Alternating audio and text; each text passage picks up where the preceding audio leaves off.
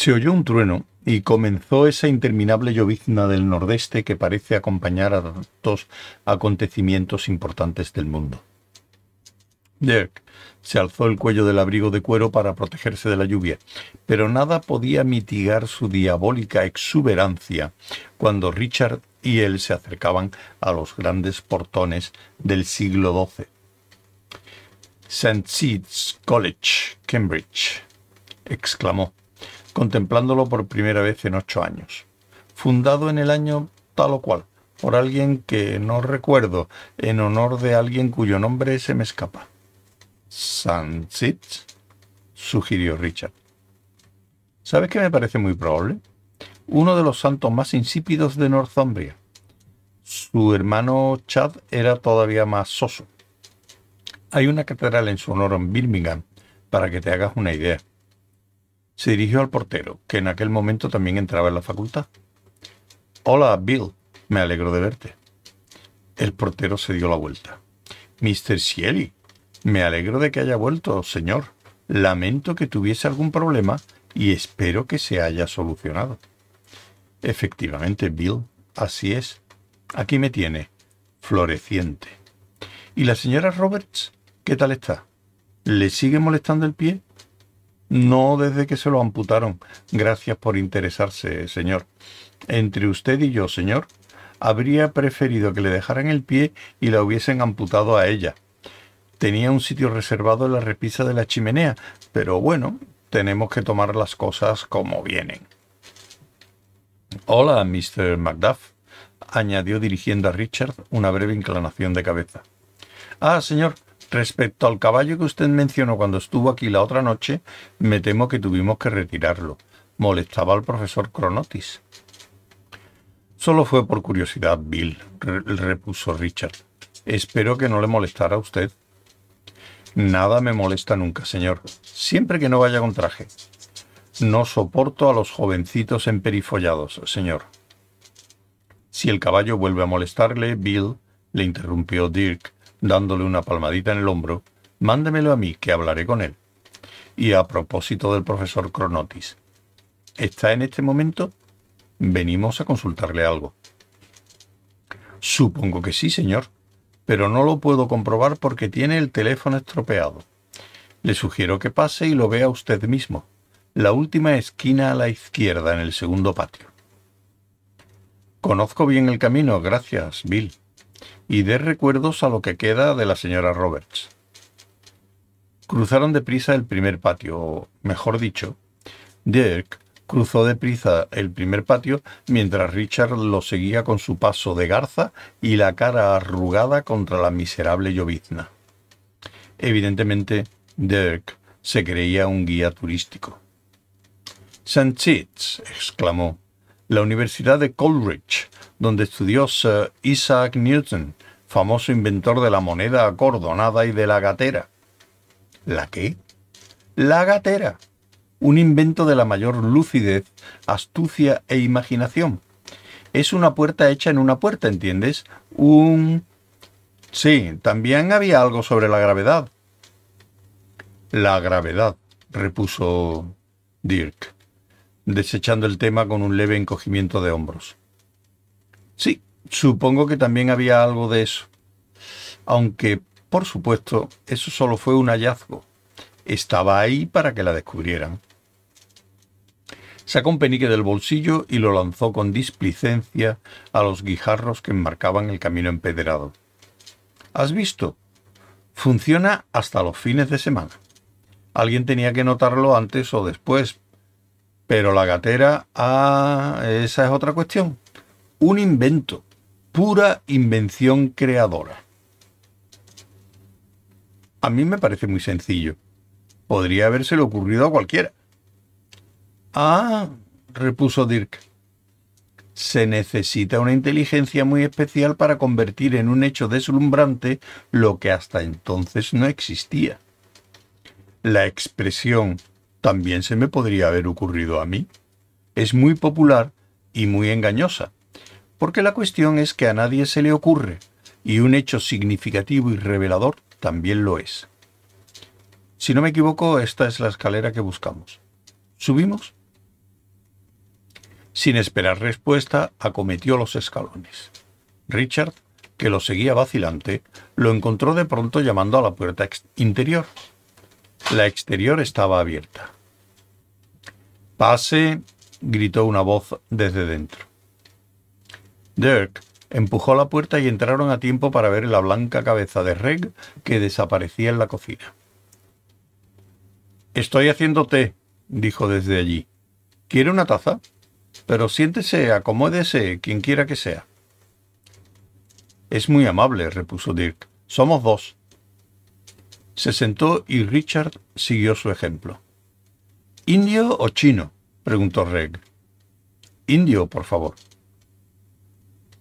Hubo un movimiento de tazas y platillos. Richard observó la habitación. De pronto le pareció vulgar. En la chimenea el fuego ardía lentamente, pero la luz era gris como la tarde.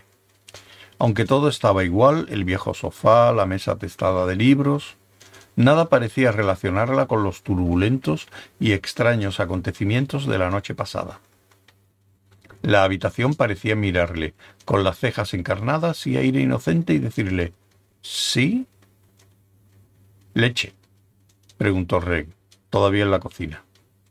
Por favor, contestó Dirk. Dirigió una sonrisa a Richard, que parecía a punto de volverse loco de tanto contener los nervios. ¿Un terrón o dos? Uno, por favor, dijo Dirk, y dos cucharadas de azúcar, si no le importa. En la cocina hubo una interrupción de actividad.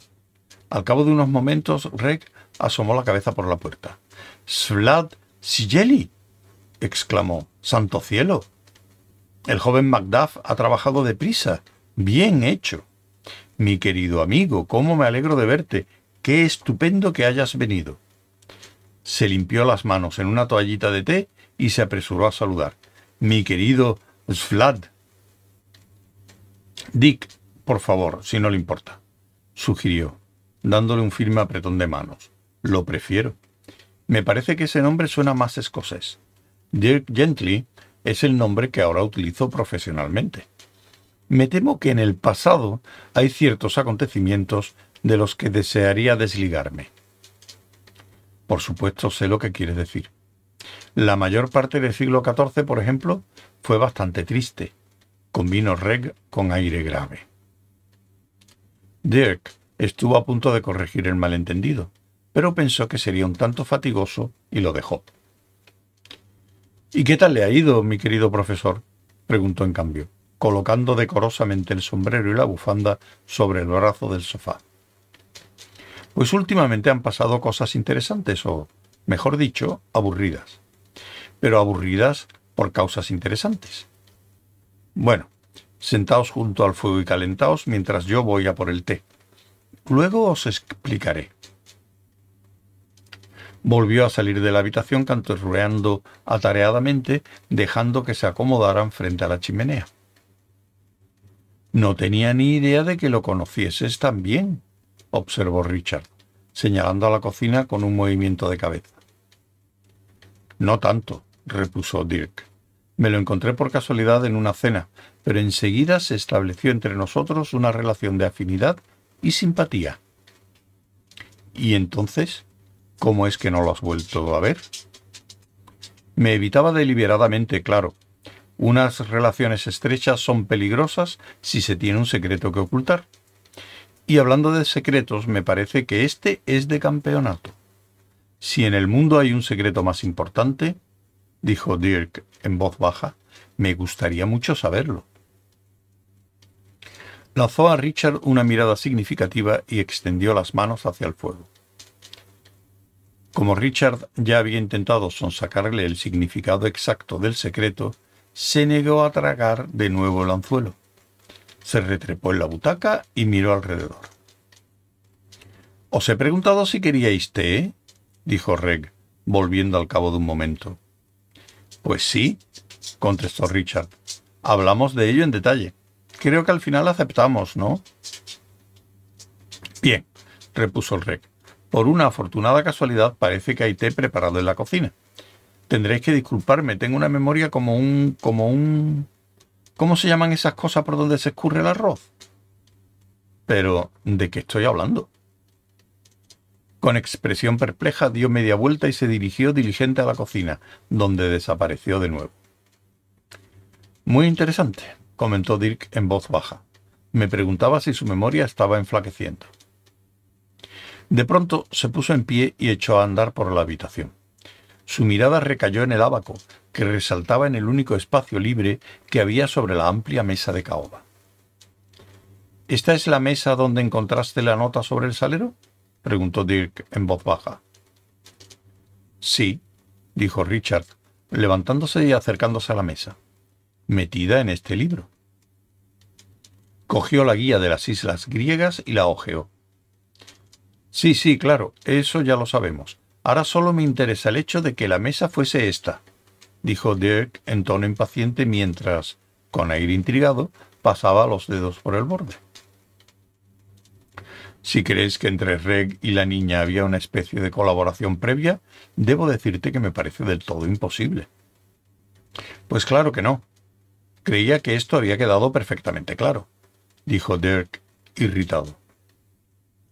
Richard se encogió de hombros en un esfuerzo por no enfadarse y volvió a poner el libro en su sitio. Pues es una extraña coincidencia que el libro estuviese... Extraña coincidencia, bufó Dirk. ¡Ja! Ya veremos hasta qué punto, y sabremos exactamente lo rara que fue. Richard, me gustaría que le preguntaras a nuestro amigo cómo hizo el juego de manos. Creía que lo sabías. Lo sé, insistió Dirk con afectación. Me gustaría que me lo confirmara él mismo. Ah, ya entiendo, sí. Es muy fácil, ¿verdad? dijo Richard. Que lo explique él y luego tú dices, sí, eso es exactamente lo que yo pensaba. Muy agudo, Dirk. ¿Acaso hemos venido hasta aquí para que nos explique cómo hizo el juego de manos? Creo que debo haberme vuelto loco. Dirk se contuvo. Haz lo que te he pedido, por favor, dijo bruscamente. Tú le viste hacer el truco, y eres tú quien tiene que preguntarle cómo lo hizo. Créeme, esto encierra un asombroso secreto. Yo lo sé, pero quiero que él te lo cuente. Dio media vuelta al entrar Reg con una bandeja que llevó hasta el sofá y depositó en la mesita que había delante de la chimenea. Profesor Cronotis, dijo Dirk. Reg, por favor. Muy bien, Reg. Escurridera, exclamó Reg. ¿Cómo? ¿Eso por donde se escurre el arroz?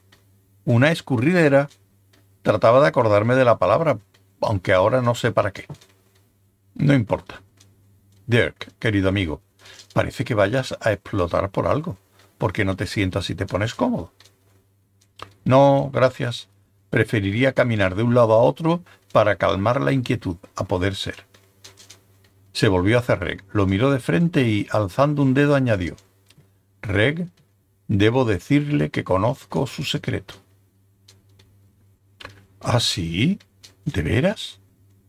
masculló el profesor, bajando la vista y manipulando torpemente la tetera y las tazas, que resonaron con violencia. Sí, me lo temía. Y nos gustaría hacerle unas preguntas. Debo advertirle que espero las respuestas con el mayor temor. Efectivamente, claro, murmuró Reg. Bueno, quizás sea esta la última vez, no sé qué pensar de los últimos acontecimientos y yo también tengo miedo. Muy bien, pregunta lo que quieras. Alzó la vista, la vista bruscamente con los ojos brillantes. Dirk hizo un leve gesto a Richard con la cabeza, dio media vuelta y se puso a pasear con la vista fija en el suelo. Pues... empezó Richard. Bueno, me... Interesaría saber cómo hizo anoche el truco de prestidigitación con el salero. Reg pareció sorprendido y un tanto confuso por la pregunta. ¿El truco de prestidigitación? Pues sí, el truco de prestidigitación, repitió Richard. Ah, repuso Reg desconcertado. Pues lo de la desaparición no estoy seguro de que deba. Las normas del Club de los Magos, ¿sabes? Son muy estrictos sobre lo de revelar estos secretos. Muy estrictos. Pero es un truco impresionante, ¿no crees? Pues sí, convino Richard. En aquel momento todo pareció muy natural, pero ahora que lo pienso, tengo que admitir que fue un tanto sorprendente. Ah, sí, es la destreza, la práctica, ¿comprendes? Hace que todo parezca natural.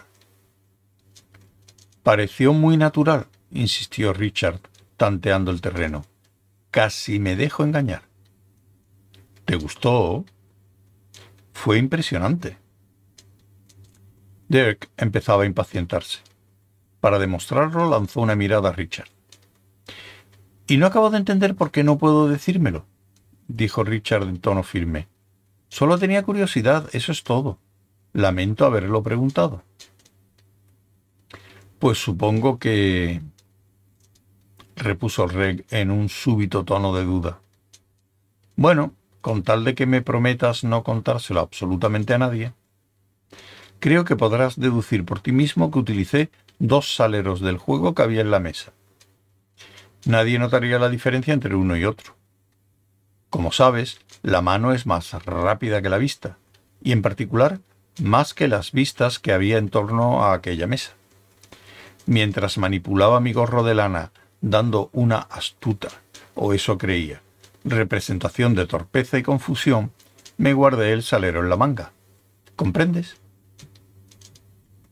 Su nerviosismo inicial había desaparecido por completo ante el placer que sentía al demostrar su talento. En realidad es el truco más viejo del mundo, prosiguió, pero a pesar de todo requiere mucha destreza y habilidad. Luego volví a dejar el salero en la mesa con el pretexto de pasárselo a alguien. Claro que para que parezca natural hacen falta años de práctica, pero lo prefiero a dejar caer el objeto al suelo. Eso es cosa de aficionados. No lo puedes recoger y el servicio de limpieza tarda por lo menos 15 días en verlo.